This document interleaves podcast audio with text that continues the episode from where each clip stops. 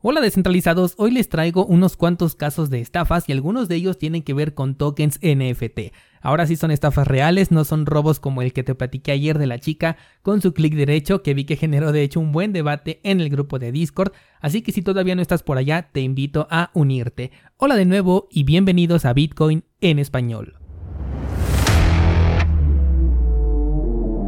En este podcast adoptamos la filosofía de una economía sin intermediarios, una interacción económica punto a punto que nos permite transferir valor sin ninguna clase de restricción. Hemos cambiado las cadenas centralizadas que limitaron nuestra economía durante años por cadenas de bloques que entregan transparencia a nuestra interacción económica. Y todo gracias a Bitcoin. Te doy la bienvenida a Bitcoin en español un espacio donde somos libres, somos soberanos, pero sobre todo somos descentralizados. Descentralizados, ayer el precio de Bitcoin superó la resistencia que tenía en el punto del desplome de septiembre del mes pasado y alcanzó justamente el nivel del que estábamos platicando ayer. De hecho, si tienes suscripción a cursosbitcoin.com, te sugiero que entres a Ideas Trading y revises la idea que publiqué el 23 de abril de este año, en donde ya te marcaba este punto como resistencia y es justo donde ahorita el precio está descansando. Considero que si lo consigue superar, el siguiente objetivo ya estaría ahora sí en el máximo histórico de los 65.000 con su correspondiente escalón en los 60 por tratarse de un nivel psicológico. Por su parte, las altcoins están de vacaciones ahorita porque no han seguido el precio de Bitcoin. Ayer un descentralizado me preguntaba por qué las altcoins no estaban subiendo al mismo tiempo que Bitcoin. Te recuerdo que cuando hacemos especulaciones sobre el porqué de un movimiento del mercado, solamente hacemos eso, especular. La respuesta más acertada y real es que hay más personas comprando o vendiendo dependiendo de cuál sea el movimiento que estés analizando. Y de ahí, las emociones que motiven a las personas a realizar operaciones en el mercado pueden ser muchas, desde una necesidad personal de una ballena hasta un estornudo de Elon Musk que a algún despistado todavía le parezca importante en el sector. Por lo que en este momento yo lo que considero es que al ver la subida de Bitcoin los traders están migrando sus posiciones de altcoins hacia Bitcoin para conseguir una ganancia y posteriormente el proceso se puede invertir. Muchas veces vemos esta correlación negativa y de hecho nos ha servido en el pasado para eh, anticipar posibles movimientos interesantes. Cuando el mercado alcista de Bitcoin comenzó, las altcoins no paraban de depreciarse, mientras que Bitcoin subía descontroladamente. Después le dio paso a las altcoins y estos escenarios se repiten constantemente de la forma en la que te expliqué o a veces de forma inversa. Es ahí cuando podemos identificarlos e intentar aprovecharlos. Por ejemplo, ayer cuando vi que el mercado de altcoins estaba bajando mientras el precio de Bitcoin subía, me dije a mí mismo es el momento de comprar algunas altcoins.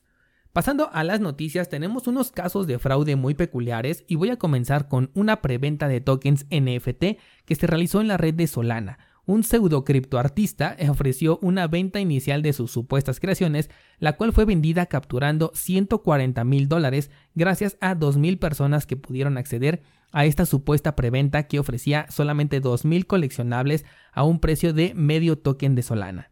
Los usuarios se sorprendieron cuando lo único que recibieron fue una imagen en negro con unas caritas en emojis. Además, las imágenes habían sido robadas de otro artista, este sí es serio, al menos hasta el momento, y este artista ha dicho que no quiere que lo confundan con el estafador porque pues él no ha hecho nada indebido, pero aprovechó perfectamente la publicidad que se le hizo y preguntó la opinión sobre sus creaciones.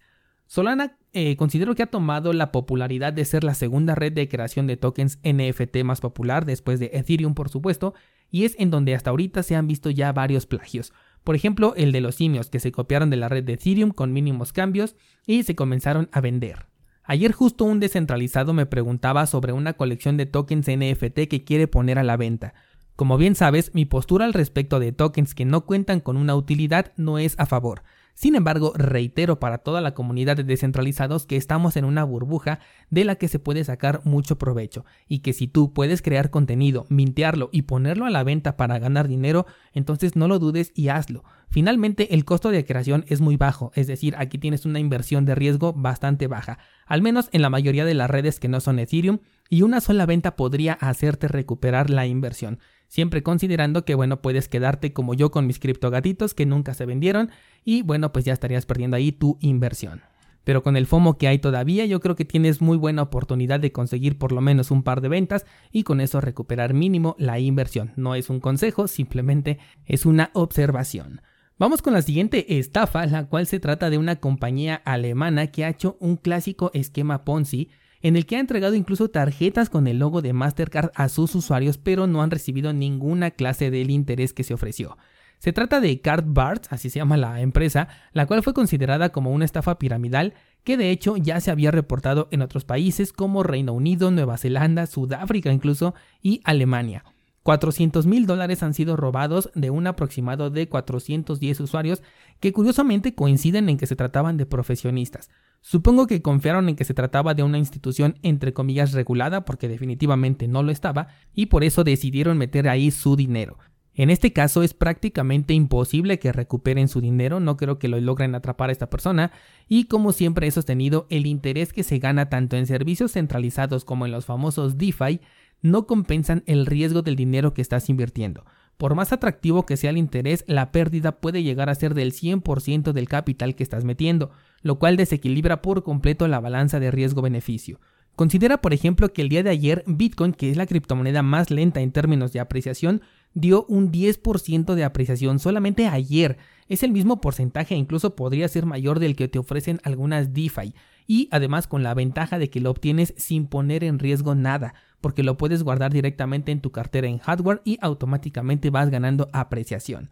Si nos vamos a otras criptomonedas, tú mismo has visto de lo que es capaz, por ejemplo, Solana en términos de apreciación, Tesos, la semana pasada fue una muy buena semana para Tesos, Cardano, Binance Coin, el token de Axie Infinity, etc.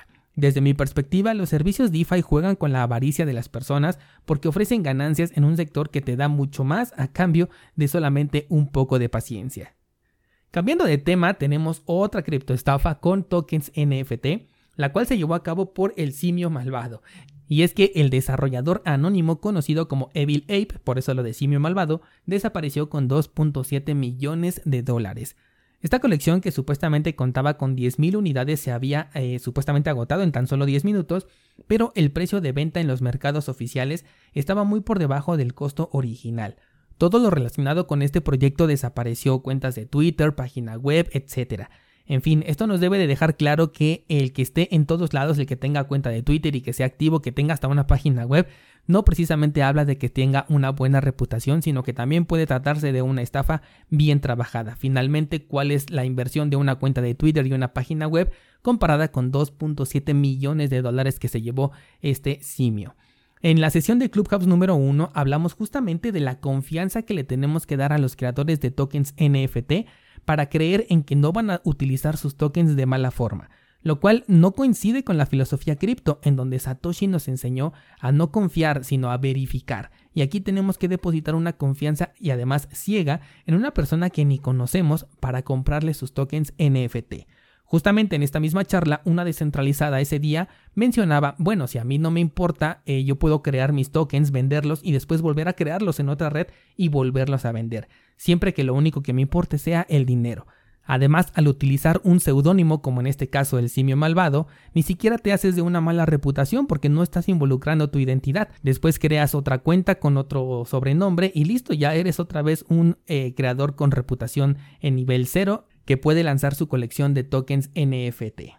Así que se trata de un ataque que se puede realizar infinita cantidad de veces por infinita cantidad de personas. Para mi punto de vista, esto de los tokens NFT todavía tiene muchos huecos, por ello me gusta mucho tratar este tema y abordarlo desde diferentes perspectivas, porque me causa mucha curiosidad que exista tanto FOMO alrededor de los NFTs que incluso te he mencionado que muchas veces me hace pensar estaré yo equivocado o no he conseguido comprenderlo. Sin embargo, cuando sucede este tipo de eventos, pues la evidencia está marcando lo contrario, marca que realmente los escenarios que me he planteado en la cabeza y que les he comentado son reales y que se pueden explotar. Antes de despedirnos, te quiero recordar que hoy tenemos nuestra tercer charla de Clubhouse. Vamos a estar hablando de altcoins con potencial. Así que preparen sus mejores tokens para que los compartan con la comunidad y podamos encontrar esas gemas como se les suele llamar. Espero me puedan acompañar y sobre todo espero que puedan participar en la charla porque de eso se trata de que los descentralizados generen un debate alrededor de un tema que de hecho ustedes mismos proponen ese tema, así que los espero a las 12 de la tarde hora de México, 7 de la noche hora de España en Clubhouse. También te recuerdo que 7pool es nuestro pool oficial de Cardano en donde puedes delegar tus tokens ADA para obtener recompensas, no solamente en tokens ADA, sino también dentro del ecosistema de Bitcoin en español, cursos Bitcoin y 7pool. La semana pasada se rifó ya el primer token NFT y en cuanto se firme el primer bloque entregaremos un segundo token NFT. Ahora sí, abrimos el debate descentralizados y me gustaría que me comentaran qué es lo que piensan sobre la confianza ciega que tenemos que depositar a un creador de tokens NFT. Que en este caso el simio malvado todavía sigue recibiendo regalías por las ventas secundarias de los primeros tokens. Hay un desarrollo por ahí que piensa eh, retomar el concepto de esta estafa, pero hacerlo realidad y compensar a los que fueron afectados para poderse deslindar de las regalías que le están pagando todavía a este estafador. Espero tus comentarios al respecto en el grupo de Discord y al ratito también te espero en la sesión de Clubhouse.